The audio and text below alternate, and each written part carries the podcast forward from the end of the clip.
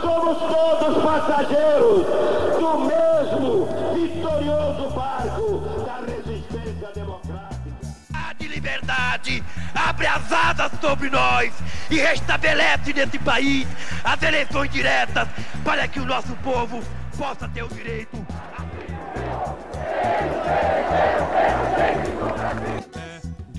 Um grito de liberdade!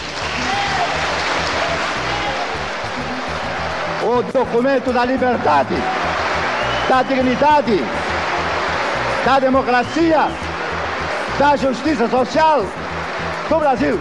Que Deus nos ajude que isto se cumpra.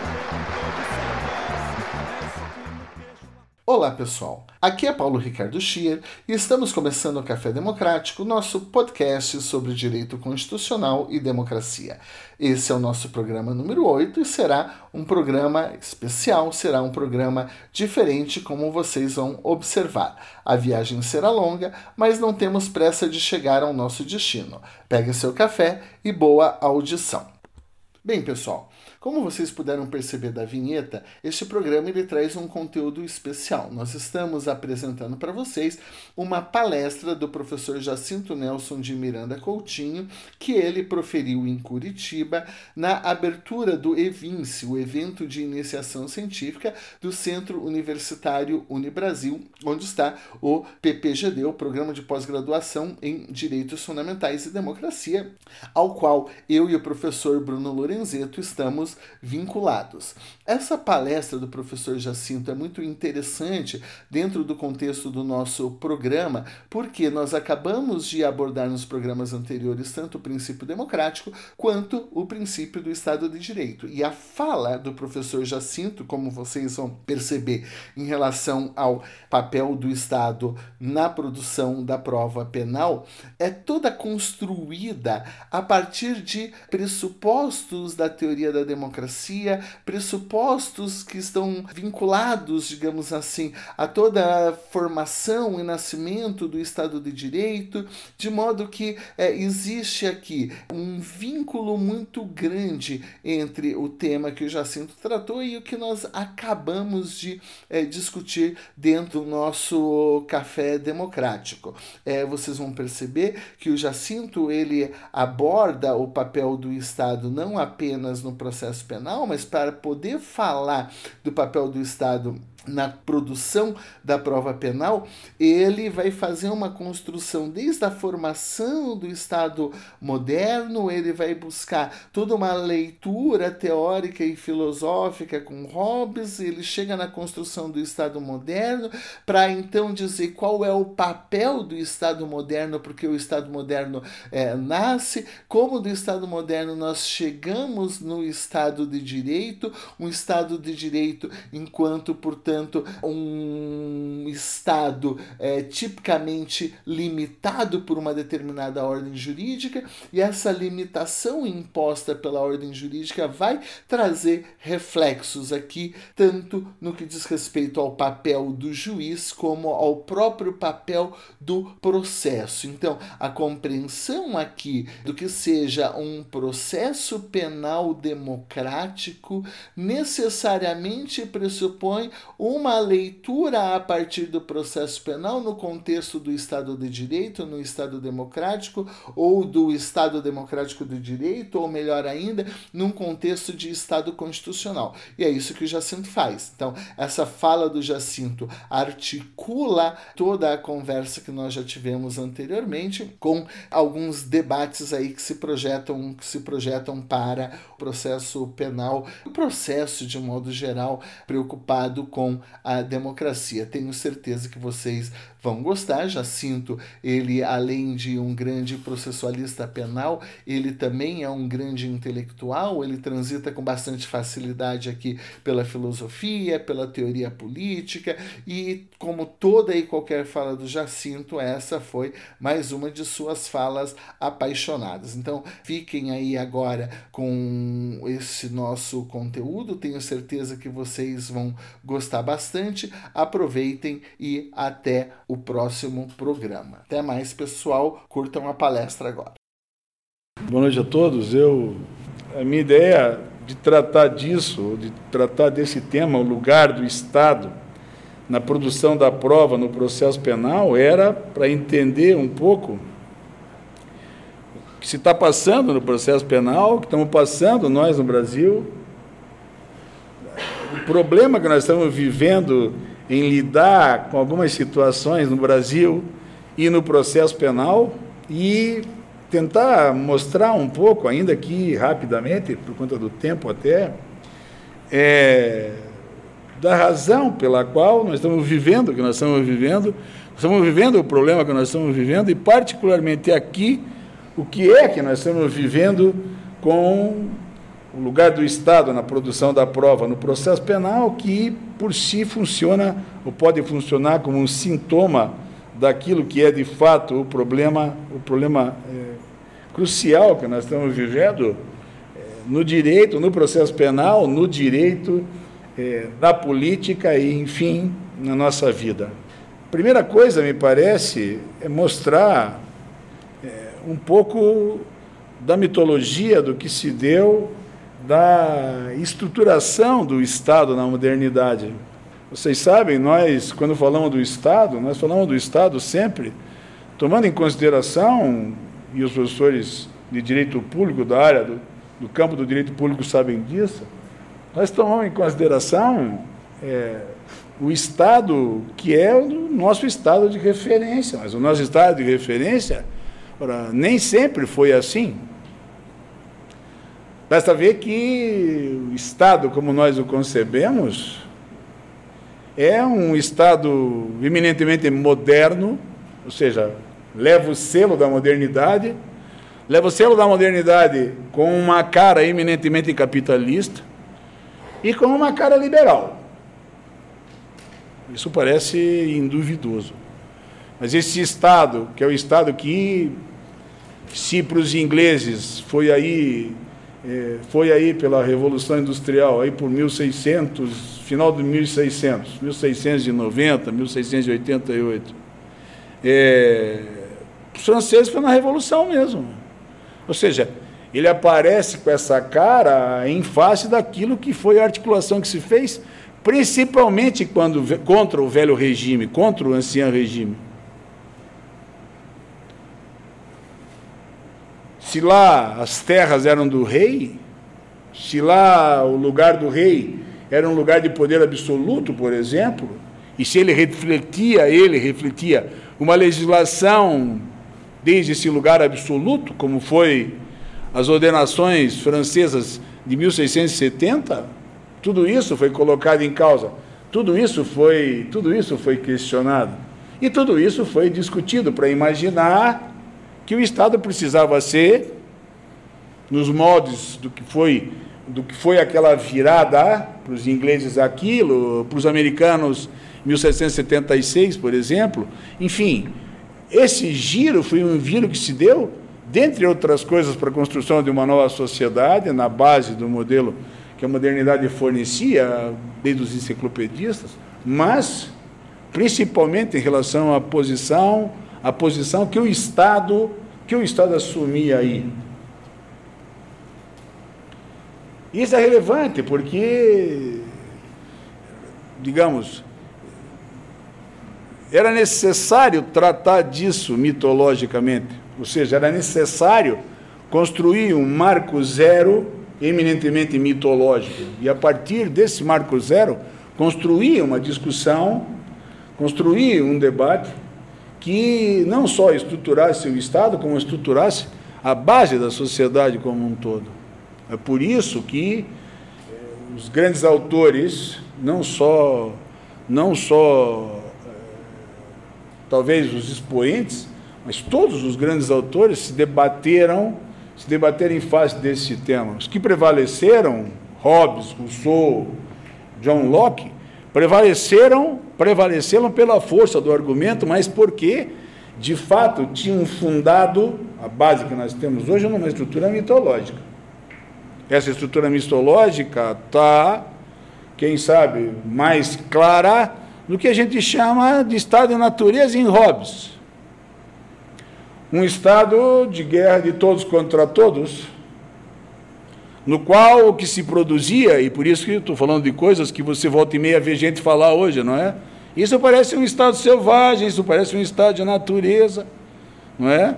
Isso parece um estado de sociedade, alguma coisa assim, alguma coisa assim é a marca do que aquilo foi pensado mitologicamente. Por quê? Porque a ideia era qual era? A ideia é que se você tiver um estado de guerra de todos contra todos, que você não tem é justo regra. Portanto, se você não tem regra, você não tem ordem. E se você não tem ordem, vale o mais forte. Quando vale a regra do mais forte e o mais forte se impõe, o que, que você produz com isso? Estou fazendo uma leitura muito simplória, mas vale. O que, que você produz com isso quando o mais forte impera? E o mais forte, digamos, dita a regra, porque no confronto vai ganhar de você. O que ele produz? Medo. Numa sociedade onde não tem regra, ou uma sociedade onde as regras não valem, o que prevalece ou tende a prevalecer é o medo. É o medo. Porque isso se dá não só pelo imperativo da força, mas isso também pelo imperativo da astúcia, como sucede no crime. Quer dizer, a tendência é você não só ouvir isso, mas você diz: ora, não tem mais regra. Os caras faziam o que querem no trânsito, o cara que fazia o que quer entrou na casa dos outros e afanam as coisas, os caras faziam o que querem. Ora, estava na praia, passou uns caras fumando maconha. Então, é um absurdo, não tem mais regra. Então, nessa hora, o que, você, que vem à cabeça? Ora, isso não é um estado de ordem, isso não é um estado onde imperam as regras, isso é um estado de natureza. Mas o problema de uma situação desse naipe não é só o fato de que o forte vence. Nós sabemos que, não poucas vezes, o fraco vence.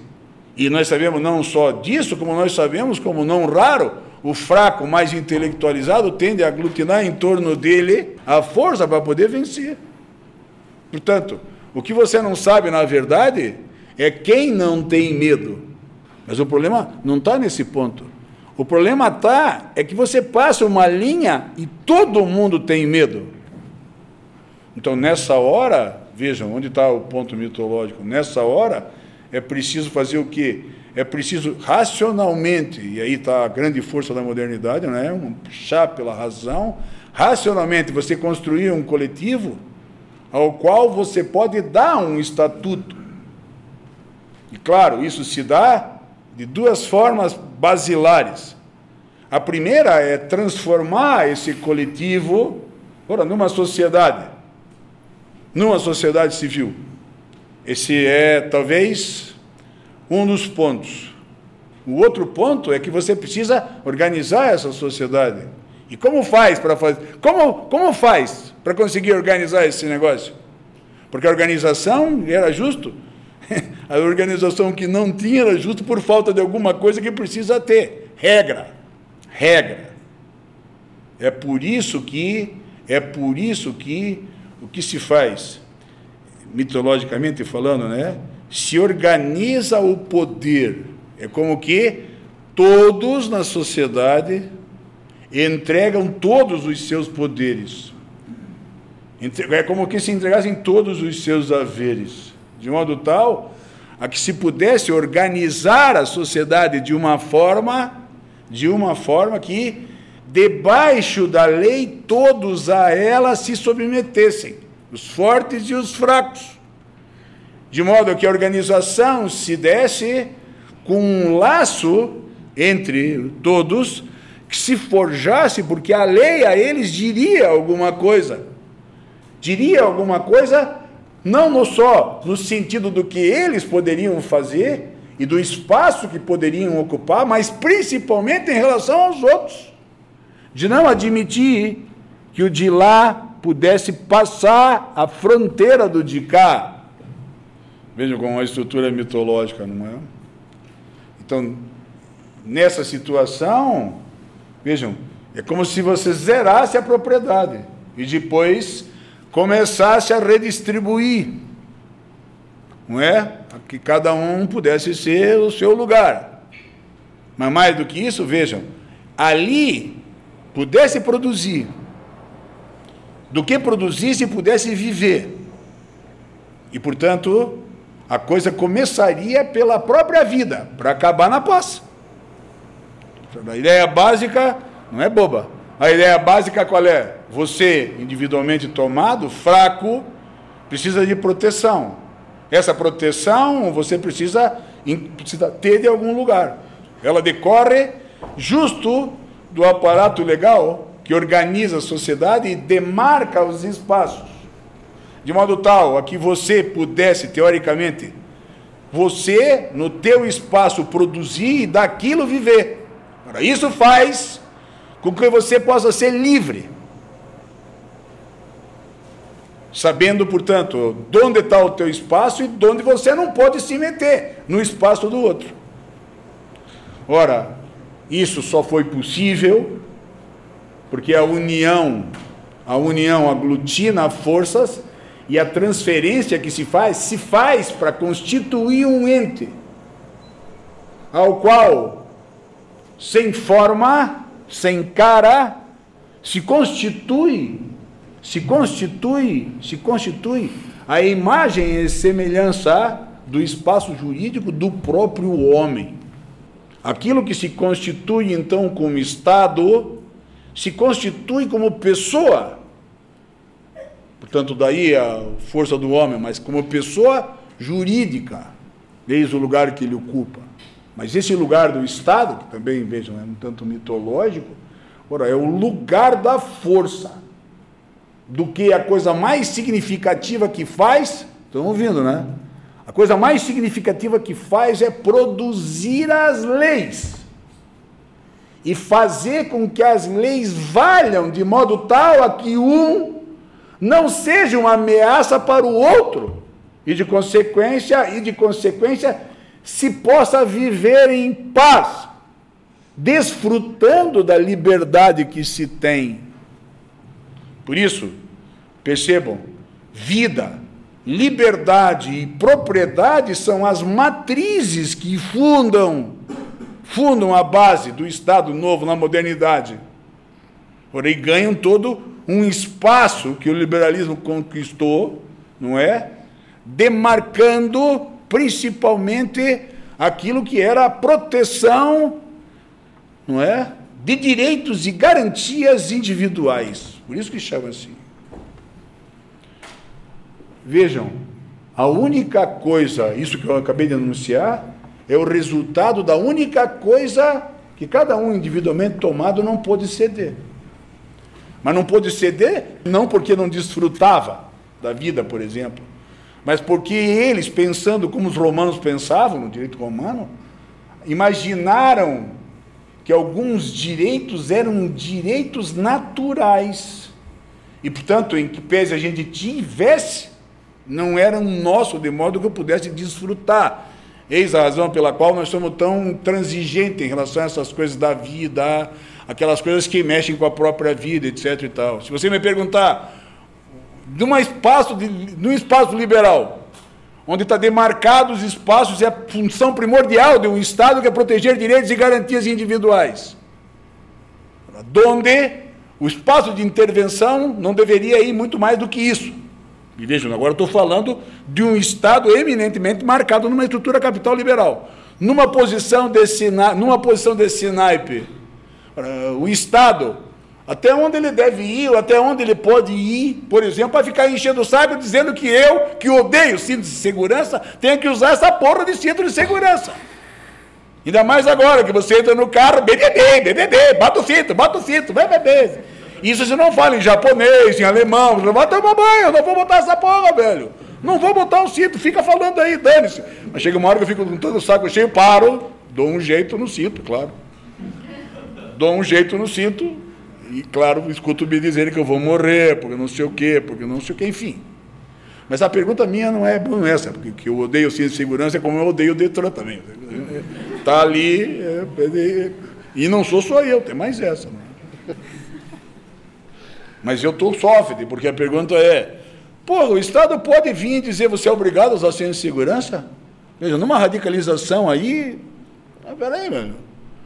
Não enche o saco. O carro é meu, eu comprei, paguei. Eu ando com cinto sem cinto, estou vivinho da Silva aqui, não me vem mexer meu saco. A pergunta que eu estou fazendo é até onde, veja até onde esse Estado pode se meter. O Estado pode se meter? Não pode se meter? Aqui, digamos assim, é um lugar soft, vamos dizer assim, para se discutir, porque... Agora a pergunta que fica é, se eu quiser fumar maconha, o Estado pode me proibir? Tem espaço para ele me proibir? Porque perceba, eu não estou falando, eu não estou falando da invasão minha na esfera dos outros. Que às vezes tem uma esfera e esfera. A esfera que eu estou falando é filosófica. Não é? Invasão minha na esfera do outro. Eu posso entrar no outro para furtar, para pegar coisa? Vocês acham que o Estado tem que intervir aí para punir penalmente? Tem, né? Parece duvidoso. O cara pode ficar roubando do Estado? Nós admitimos que faz corrupção e tal. O Estado deve intervir penalmente também aí? Veja a pergunta, veja como é fácil de entender. O Estado deve intervir aí? O que você diz? Claro que o Estado deve intervir, porra, vão roubar da casa da mãe Joana. Sei lá, uma porra assim. Mas aqui é o Estado dizendo: eu preciso que você fique bonzinho. Eu quero que você fique gordinho. Então, se você me diz, quer ver? Olha bem como é a discussão, e como é séria a discussão, não é brincadeira, tecnicamente falando, não estou falando de jogo de canelada, isso é outra coisa. Mas eu estou falando seriamente de você, o cara pode intervir, pode intervir o Estado? Está entendendo? Vocês viram o que eu falei antes? Como foi fundada a coisa, como ele se formou? Dá para intervir? Pode intervir? Deve intervir? Para dizer o quê? Ele está preocupado com a minha vida? Não tem que estar tá preocupado com a minha vida, ele tem que preocupar com a dele. É a pessoa jurídica que tem a preocupação dele. E a delimitação onde ele pode se enxerir. Aqui, ele não deve se enxerir. Então você pode dizer, é, mas ele está preocupado com você. Ele não tem que estar tá preocupado comigo. O espaço não é legal para isso. O espaço é moral. É, mas os americanos disseram que eles têm não sei quantos milhões, 3 milhões, 4 milhões por ano de drogado que eles têm que tratar. Isso custa muito caro para a saúde do Estado, etc. e tal. Perfeito. Então eles estão preocupados com o Estado que não quer gastar lá, com os drogados que não está. Ele não está preocupado com você. Deixa eu dar um exemplo. Estou usando o que vem agora, me veio agora na cabeça. Os grandes defensores da liberação das drogas é foi Milton Friedman. Milton Friedman, todo mundo sabe, é um dos grandes neoliberais, talvez o maior, mais do que Hayek, porque mais americano. Teve uma grande penetração no mundo todo, etc, etc, etc. Friedman defendia a liberação das drogas, porque dizia, o problema das drogas é um problema de mercado. Se é um problema de mercado, você tem que liberar. E controla a venda, justo porque controlando, controlando a venda você tem para o Estado, o Estado arrecada. Ao invés de gastar, o Estado arrecada. E qual foi a grande objeção? Eu mesmo tive um, um texto que apresentei em Unhate, na Espanha, sobre isso. Qual é a grande objeção? O cara não fala uma palavra de dizer como é que você vai tratar o cara que é drogado e quer sair das drogas. Porra, esse é o cara que o Estado tem que ajudar. Porque esse faz, veja, esse faz parte do conjunto, ele não tem que se meter na vida do cara, mas ele faz parte do conjunto, então o Estado tem que estar lá para ajudar o cara, se ele quiser sair das drogas. A discussão é muito mais ampla. Eu só estou mostrando para vocês o papel, porque a mim interessa particularmente o papel que esse Estado, que o Estado deve, que o Estado eh, na modernidade assumiu e que tem balançado, porque como as pessoas, como as pessoas não têm estudado muito isso de que é o básico, Hobbes básico, Rousseau básico, Locke básico, como os Estados, os caras não têm estudado muito desse negócio, Agora, eu tenho visto muita gente falando como se fosse um jogo de canelada, onde se pudesse falar daqui para lá, sempre na posição de eu acho isso, eu acho aquilo. Aqui não tem muito eu acho. Aqui não tem muito eu acho. Aqui nós temos uma posição delimitada, nós temos um lugar do Estado. O Estado ocupa um lugar. Este lugar é de mais importante. Dentre outras coisas, dentre outras coisas, porque na estruturação dele, nós sabemos o controle, ao contrário do que era nos gregos, por exemplo, que mudavam de governo a, quatro, a, cada, a, cada, a cada 24 horas para poder não deixar que se corrompessem. Aqui não é assim. E não tem outra forma de tocar a coisa, senão, pelo menos na base da modernidade, senão com representação, com representatividade. E aí aí está um dos nossos grandes problemas. Porque nós não sabemos, nós não sabemos bem como medir a representatividade hoje. E aí a gente fica com um sério problema quando as estruturas balançam justo pela representação, ou seja, por aquilo que é os governos e a governança que se faz desse, desse Estado. O lugar, porém, é esse, digamos assim, numa apertadíssima síntese. Ou seja, se chegou aí dessa forma, mas vocês viram bem o que eu disse, né? Esse Estado feito a imagem e semelhança nossa, que, dentre outras coisas, tem por missão, missão basilar legislar, esse Estado tem uma característica fundamental. Fundamental. Não seria um burro de aglutinar tanta força num lugar como esse, que se não toca, que se não toca, embora identificado, se não tivesse ele também submetido à lei. Você tem Estado. E ele, como pessoa jurídica ainda, entre aspas, metaforicamente, pode. Mas ele não pode tudo. É por isso que os publicistas, até muito pouco tempo, diziam: Nós mesmo estudamos assim, com Lamartine mesmo. Nós estudamos assim, com o nosso professor de civil. Era um grande professor, um gênio. Nós estudamos assim. Ele não pode porque ele está ele tá metido num princípio de conformidade. Enquanto nós, nós, nós, cidadãos, nós privadamente, estamos metidos num princípio de compatibilidade. Eu posso fazer tudo. Tudo. O que não está proibido em lei. Por quê? Porque a minha conduta está marcada justo por aquela liberdade a qual me referi e do qual se se limita pela lei. Ele, Estado, porém, não é. Eu sou. Estou aqui falando. O Estado não é. Por isso eu disse, feita a imagem e semelhança. Mas ele não é. Como ele, ele atua por essa representação, atua sem cara. Então a construção foi uma construção de dizer: é necessário para controle daquilo que ele faz e do resultado que produz essa ação que alguém faz em nome dele, que isso esteja pautado, que isso esteja conformado, que isso esteja estabelecido em lei. Portanto, tem dois espaços. O primeiro é esse, de autorização de agir. Mas o outro é para a ciência de quem governa, de que pode, mas não pode tudo. Pode, mas não pode tudo. E isso hoje serve para tudo, para todo mundo que tem poder em nome do Estado. De juiz a governador. Estão ouvindo o que eu estou falando, né? Vejam da onde que vem. Vejam da onde que vem a base. Isso é a base. Da onde vem a base? Pode, mas não pode tudo. Qualquer um que tem poder está limitado neste lugar aí. Porque sempre que ele age fora da lei, ele não, fora do espaço que a lei permite a ação que ele tem, ele não age porque ele deve agir conforme a lei. Ele age pela cabeça dele. Isso é tão forte que em alguns espaços é crime. Né?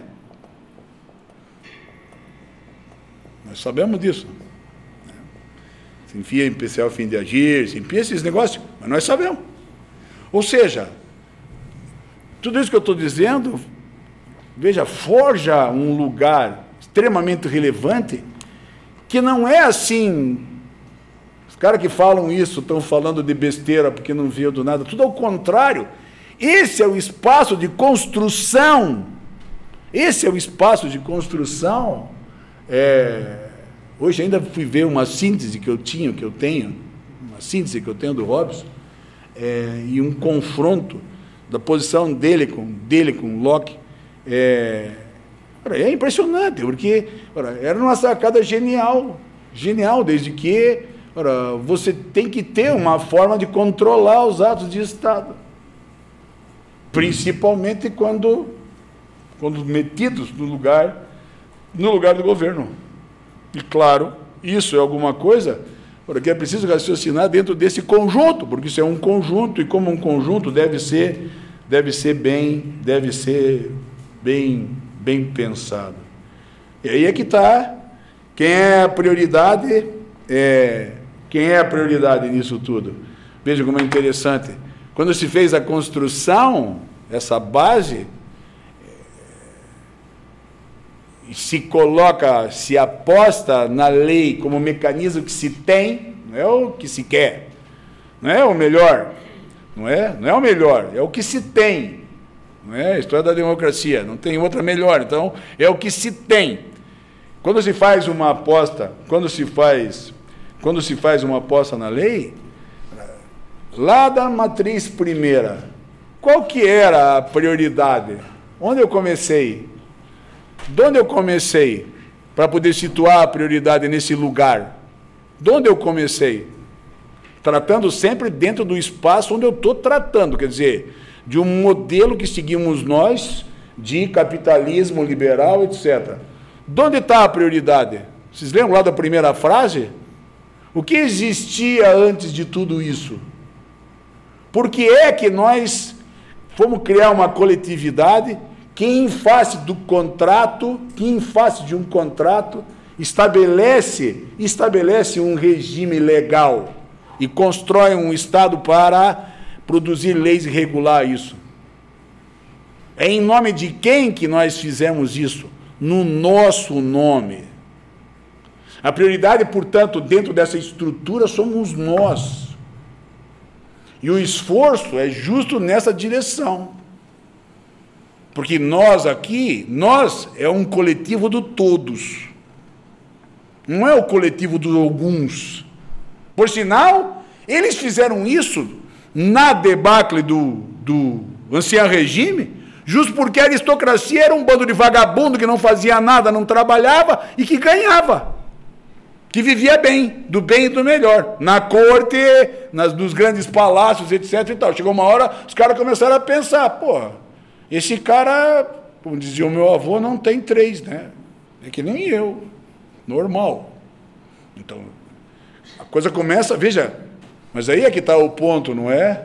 Foi em nome desse coletivo, foi em nome, foi em nome desse lugar, que também por si é um lugar mitológico, mas é um lugar imprescindível para que se entenda. Não só quem estava lá na matriz, quem está lá na matriz, como, como nós, o individual, está lá na matriz. Está lá na matriz, albergado pela lei como cidadão. Mas não é eu cidadão, somos nós cidadão. E isso está fundado justo naquela, na, na tríade com a qual os franceses marcaram a revolução, que começa por igualdade, égalité, Egalité, liberté, fraternité. Esse era a receita, vamos dizer, esse era o receituário.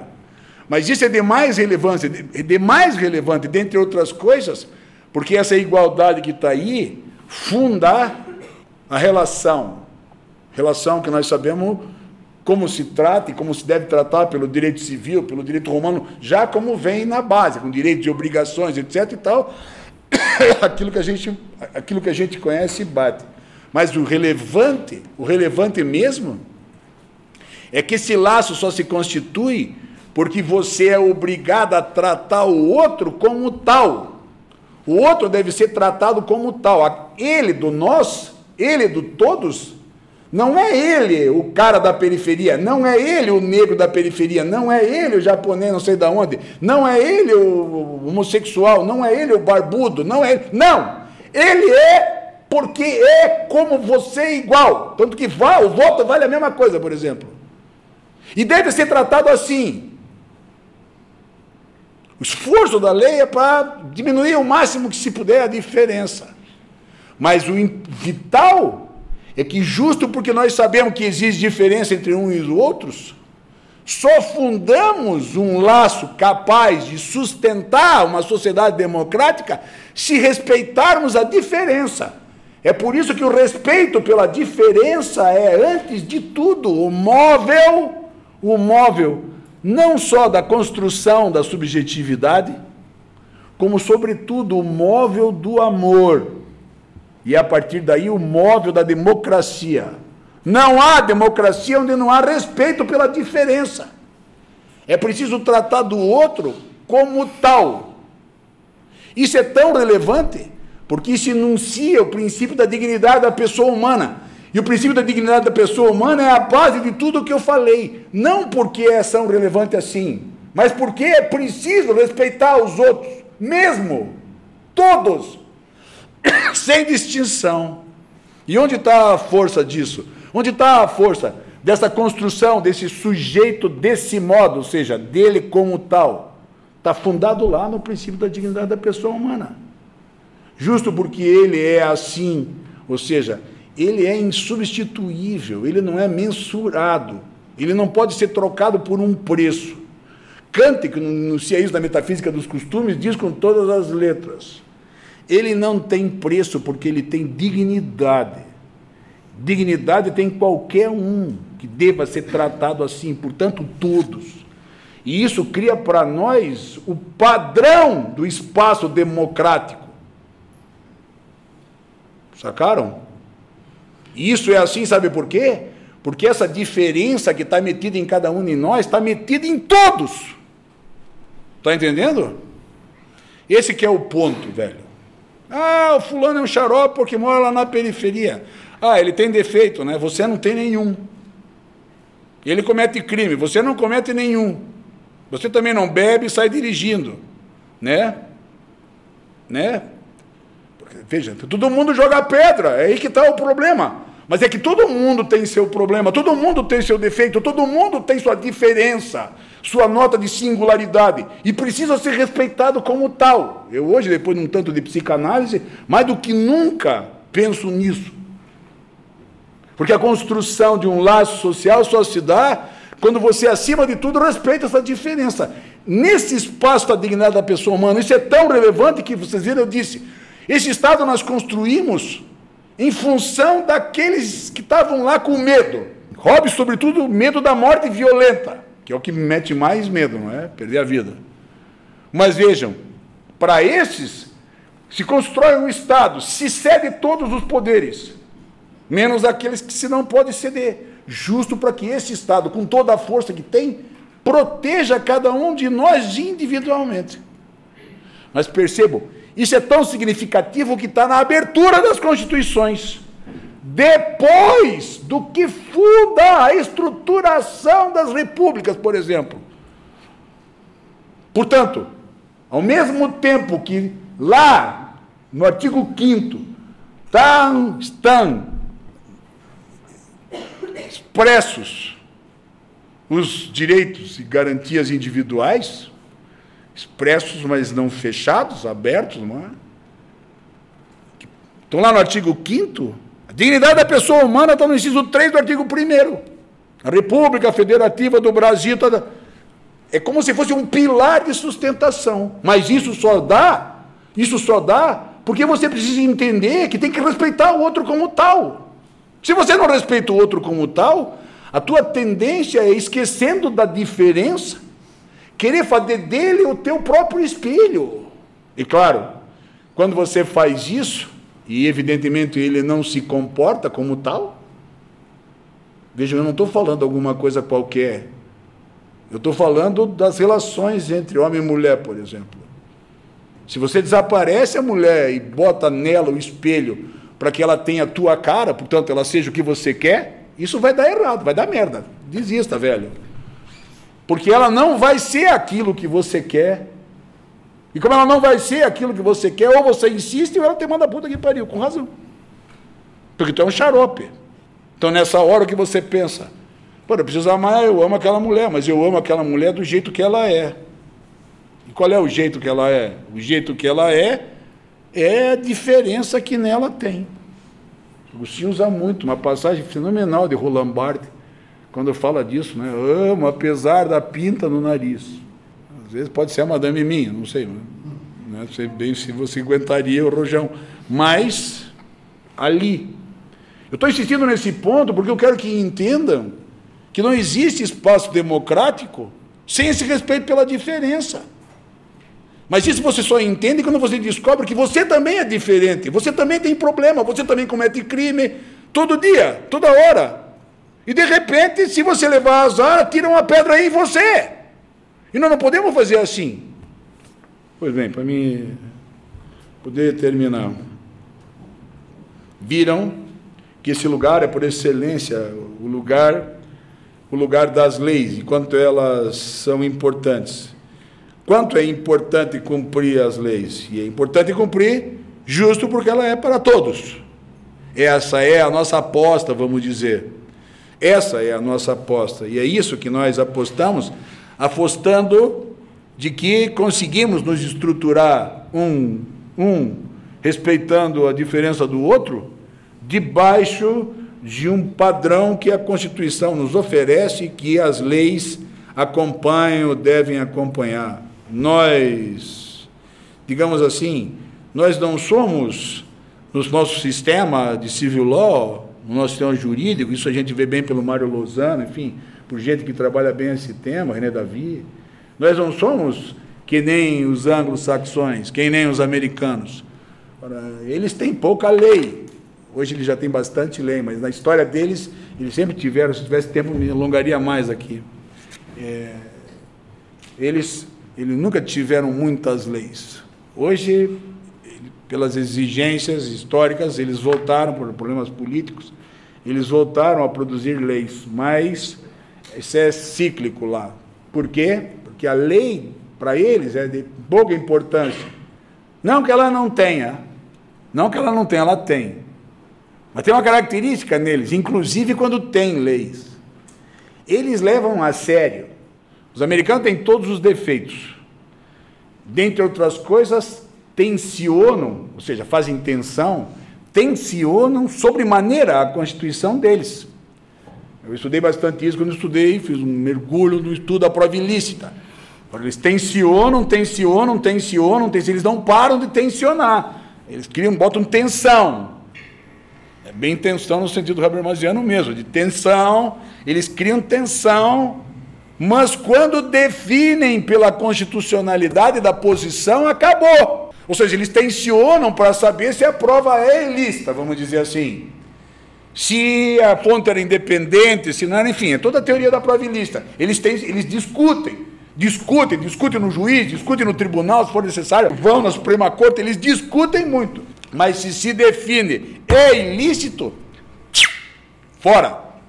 Fora.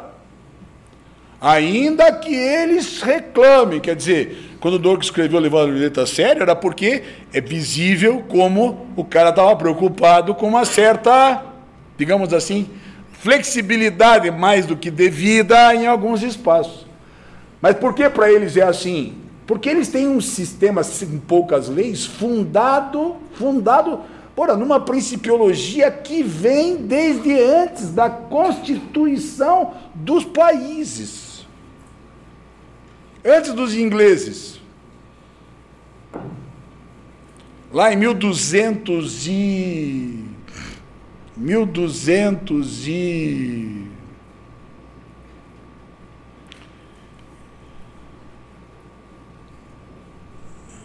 75, que é o primeiro estatuto de Westminster, porra, em fase das variações na Inglaterra, eles estabelecem uma regra que diz que só valeriam como princípios imemoriáveis do reino, portanto, princípios que eles não sabem de onde vieram, mas que estão lá, e vejam que tinham vida sem ser lei, tinham vida, os que já existiam em 1189 que é a morte de Henrique II.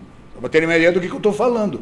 Mas é porque tinha princípio que eles nem sabiam. Então aquela coisa, ou seja, o cara respeita. Aquela coisa que você diz, que, que eles dizem até hoje, né? Você vai no mercado de Londres, Pierre Powder, e no mercado de Londres, as praxes, os hábitos que os caras têm, alguns se mantêm, você pergunta de onde vem aquilo, eles nem sabem. Eles nem sabem. Mas eles sabem que é assim. Não tem lei que passe por cima e não tem lei. Ou seja, o cara leva a sério o princípio que está movido.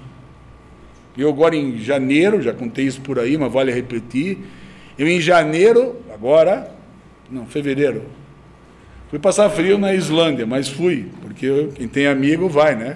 Aurora Boreal, aquelas botas que você vai né, atrás. Aí fui para tal da Islândia ver a Aurora Boreal. 14, 17 abaixo de zero, estava tranquilo, congelado, mas enfim, vamos para lá. E passeando por lá, eu tinha visto que tinha um lugar lá que me interessava, falei com a guia, que é uma, uma, uma mulher de Cabo Verde, muito interessante, mora lá uns 15 anos já. E ela disse: Não, vou lhe levar lá. Ela me levou no lugar que é o primeiro parlamento do mundo, foi o primeiro parlamento do mundo, em 950. Esses caras, os islandeses, aquela ilha de gelo, os islandeses eram vikings. E como tal, se matavam. Qual era o barato dos vikings? Não precisa nem ver o Netflix para você saber que o barato dos caras era sangue, valhá-la e, porra, fritar, o que vier pela frente, o cara para passar a espada. Cada episódio daquele do, do Viking é, porra, é uma, uma, um balde de sangue, cara, é impossível. Depois de cinco capítulos você não consegue mais dormir. Sem ver, né? Porque você está tão elétrico que você vai dormir sem uma meio balde de sangue você não dorme mais. Você deita na cama e fica se mexendo. É o efeito sangue do, do, do viking. Enfim, aqueles caras eram viking. Quando não tinham mais o que fazer, um, saía da. Tinha um monte de lugarzinho, de tribo pequena. Quando não tinha o que fazer, eles se juntavam e iam o vizinho pentelhar, matar todo mundo, aquela merda. não tinha o que fazer. Até que em 950, um deles, mais velho, conhecido, falou, é o seguinte, vamos parar dessa porra. Chega uma hora, nós vamos matar todo mundo. Não tem sentido esse negócio. Nós precisamos nos juntar para lutar contra os outros. E convoca, manda os emissários, convocando uma assembleia. Para surpresa dele, todo mundo vai, os líderes vão. Tá? Todo mundo vai, então está armado, achando que podia ser golpe e tal, mas chega lá, o cara diz, não, não precisamos fazer um troço. E vamos construir aqui alguma coisa que seja assim. Então eles vão para esse lugar, constrói, tem lá uma, uma sede, fazem lá uma sede, que está lá até hoje, a sede do parlamento. Em 950, isso, 950. Então, constroem, tiram dali bases para construir uma sociedade deles, e vocês sabem, esses caras, o respeito que eles têm pelos outros, pela natureza, pelo negócio excepcional. E eu comecei a me preocupar com isso. Então, eu perguntar para ela, inclusive, perguntar para o Bete, porra, é de fato, é verdade, o cara da madrugada para o carro no sinaleiro, doutor, eles cumprem, eles cumprem, cumprem todas. Ora, aí o cara do hotel disse, porra, vocês querem comer bem? Tem um lugar aqui, tá. fui lá, cheguei lá, ora, menor mulher que tinha dois metros loira, com olho verde, azul, sei lá, de noite não dava para ver bem. Mas era uma perdição. Aí nós entramos, olhei e digo para o dispoleiro, parece um azul, né? Só uma mulher bonita.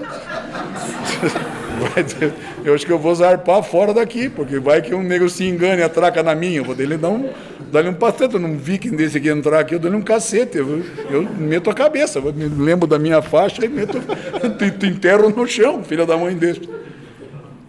Entramos lá e tal. Tinha uns dois, três estrangeiros, mulherada, e nós, elas fazendo festa, bebendo pra caramba e tal. Comemos a nossa parte. E vazamos antes que desse briga, porque se desse briga, quem ia apanhar era nós. Eram nós, aquela, umas vikings assim enormes. Nós fomos pro hotel. Pô, chegamos no hotel, tava, o peão estava lá no hotel. Ah, vou conversar com o cara. Bora, velho. Você nos mandou para um lugar, nossa senhora, só tinha mulher, bicho, tudo bicho feio, assim. Só tinha mulher. Aí ele disse, ah, hoje é quarta-feira, né? É, é o dia que elas saem sozinhas. Como? é o dia que elas saem sozinhas. O marido fica em casa cuidando dos filhos. E elas vão se divertir com as amigas. Tem um dia que eles saem, elas ficam. Cara, a sociedade dos caras é um negócio bestial. Mas tem uma coisa, eu manter que eu tenho que acabar. Tem um negócio bestial. Olhem bem. O troço foi 950. E eles não tinham escrita. Ou seja, eles concentram, eles se juntam, determinam regras morais, que são tomadas como princípios de vida, criam um cargo, que é o deledor das leis. Cada vez que eles se reúnem, o ledor decora vai lá e anuncia as leis. Quer dizer, ele tem que anunciar as leis para lembrar a todos. Mas boa parte delas eles já sabem. A escrita só vem no século XIII, 1265, uma coisa assim, quando chegam os primeiros padres, que aí começam a forjar uma escrita e criam a língua deles. É só então que eles vão passar a escrever aqueles princípios. Mas tudo isso que eu contei do bardo, da natureza, do parar no sinaleiro, etc e tal, eles respeitam hoje regras, aquelas mesmas regras que o Sacana juntou em 950. Ou seja, aquilo é princípio de vida para eles. Respeitar o outro dessa maneira é princípio de vida para os caras. Mas eles eram vikings, vocês viram o que eu falei. Quando eles se juntavam, eles massacravam os outros. E veja como era para os outros a lei não valia, vamos dizer assim. Mas era do parlamento deles para eles.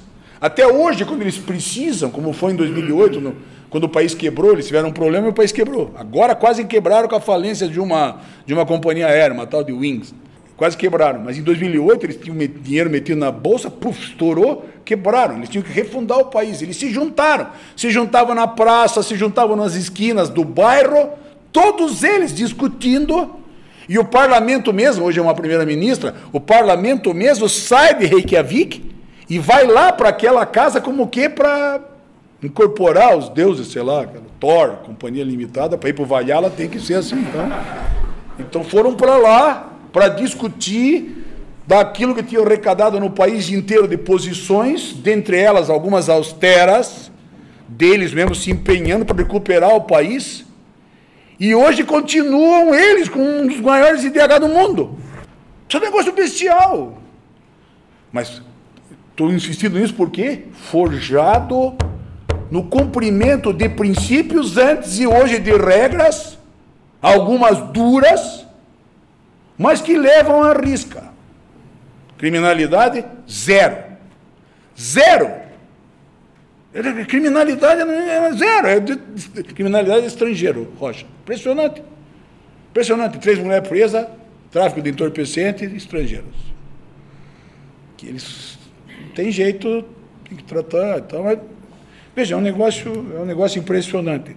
Ora, isso serve para mostrar como eles funcionam na base dos princípios e como para nós, merid, europeus meridionais, não é bem assim, porque para nós está tudo fundado na lei. Portanto, não, não conheço a discussão sobre os princípios, a importância que eles têm, o lugar de lei que eles têm, etc. e tal, mas, para nós, a importância que tem a lei, do lugar que ela ocupa, de proteção de cada um de nós. Isso que parece que é o mais, o mais relevante mesmo. Portanto, se eles lá, a questão é eminentemente de uma moral pública, de costumes, de princípios, de pouca lei, para nós a lei é que é a expressão máxima das fontes, e, portanto, elas precisam ser levadas a sério, ainda que a gente saiba, e sempre soube disso, de que o jogo da lei é sempre um jogo de interpretação. Mas quem interpreta, interpreta sabendo da lei, sabe o que está lá, joga com ela, vamos dizer assim. A tensão é debaixo da lei, under the law. Isso que importa. Aqui é que está o ponto relevante. Por quê? Porque cada vez que o negro sai desse lugar, você se dana. Esse que é o dilema, velho. Esse que é o problema. Então você precisa, todo mundo naquele lugar, para poder ter a estabilidade que é necessária. E isso funda no processo penal a necessidade do processo, da mesma maneira que a necessidade do juiz lá para decidir as coisas. Portanto, o princípio básico, depois do princípio do sistema, é o nula pena sine iudice e o nula pena sine iudice. Justamente por conta disso. Quer dizer, um princípio que mete a necessidade do processo e garante, de uma certa forma, um devido processo legal. Ora, isso é preciso ser dito no processo, na estruturação do processo da área criminal, é o que de mais relevante tem, é porque é a cara da civilidade. Por que eu estou me dizendo isso? Porque na estrutura legal, a estrutura de maior, digamos, penetração do Estado na esfera individual é justo naquilo que diz respeito à criminalidade, a resposta que dá para isso. Por isso, saber de um processo penal democrático e atuante como tal, como devido processo, é justo verificar o grau de civilidade de um povo. Muitos autores dizem isso, mas Pisapia como ninguém. Ele diz: é stato justamente detto che il grado di civiltà di un popolo si misura soprattutto dal modo con cui sono salvaguardati i diritti e libertà dell'imputato nel processo penale. Si disse, justo, que o grau de civilidade de um povo se mede, sobretudo, pelo modo com o qual são salvaguardados os direitos e a liberdade do imputado no processo penal. Por quê? Porque é a estrutura de maior limitação e limitação contra o Estado. Porque é o Estado que você dá o monopólio da jurisdição. Então é tão necessário uma punição através do Estado pelo juiz, por isso é nula pena sine judice. Da mesma maneira que nula pena sine judicio. Não tem pena sem processo, como não tem pena sem juiz. Mas esse lugar é o lugar da limitação por natureza, quer dizer, é o lugar no qual o juiz pode, mas não pode tudo. Quem acusa pode, mas não pode tudo. Porque vai limitado justo por aquele espaço que a lei coloca. Desde esse ponto de vista, a coisa mais relevante que se tem num processo é justo, é justo conhecimento. Para que, que se faz um processo? Um processo se faz para se conhecer. É de conhecimento que se trata. Portanto, por exemplo, cada vez que você dá uma notícia de crime para a autoridade policial, ela vai investigar justo para poder ter conhecimento sobre aquilo. Porque é necessário um conhecimento X para que quem acusa possa formular uma acusação a partir de uma imputação oferecida a um juiz competente. Então, é de conhecimento que se trata. Digamos que isso acontece que o Ministério Público oferece uma denúncia contra alguém. Esse juiz vai processar esse caso penal que é levado a ele, mas, sobretudo, vai instruir, significa dizer, vai colher conhecimento que se dá pela prova para poder, diante do conhecimento que obtém, diante dele e da prova ali feita no processo, decidir da melhor maneira possível. Portanto, o conhecimento é vital, o conhecimento é a regra, mas o conhecimento é alguma coisa que se dá em face da prova, por isso que prova é prova, não é? Tudo aquilo que você introduz ou produz, introduz no processo para tornar conhecido fato, pessoa, coisa, eis o que é a prova. Mas a prova só faz sentido se ela se estrutura como tal. E, portanto, ela transmita o conhecimento nas formas como a lei estabelecer. Por sinal, a lei não só estabelecer, estabelece os meios. Por isso que são aquele famoso três. Estou rindo porque era um cara que nós estávamos juntos na defesa judiciária, nego lá aparecia dizendo, e queria produzir prova testemunhal, pericial e documental e outras que tiver. Ele sempre dizia, quais outras, velho? Quais outras ainda, velho? Porque se escapar desses três, só o inferno vai fazer prova. Deve ser uma. Vão construir uma. Bola, varinha mágica e pim, vai soltar lá uma prova. Enfim, vejam, qual é o fundamento da prova? Só que essa prova é uma prova que é determinada na forma de que os órgãos do Estado, estabelecidos naquele padrão de que devem fazer conforme a lei, essa prova deve ser construída justo daquela forma e ali. Portanto, não tem como fugir dela. É por isso que é necessário construir uma prova devida por isso que eu falei a povo da ilícita. É ilícito, se discute se é ou não. É fora. Fora. Porque está fora do padrão, está fora da estrutura que se demarca. E por isso que o que vale são as provas. Ou seja, são as provas porque são elas que constituem o conhecimento sobre o caso penal que está lá imputado. Estão ouvindo? Vejam como tem um lugar, tem um fundamento, tem uma matriz. Porra, isso é prova, isso não é convicção. Convicção serve para um monte de coisa, mas não serve para isso, está fora. É justamente isso que está fora do lugar específico que nós demarcamos para a prova funcionar.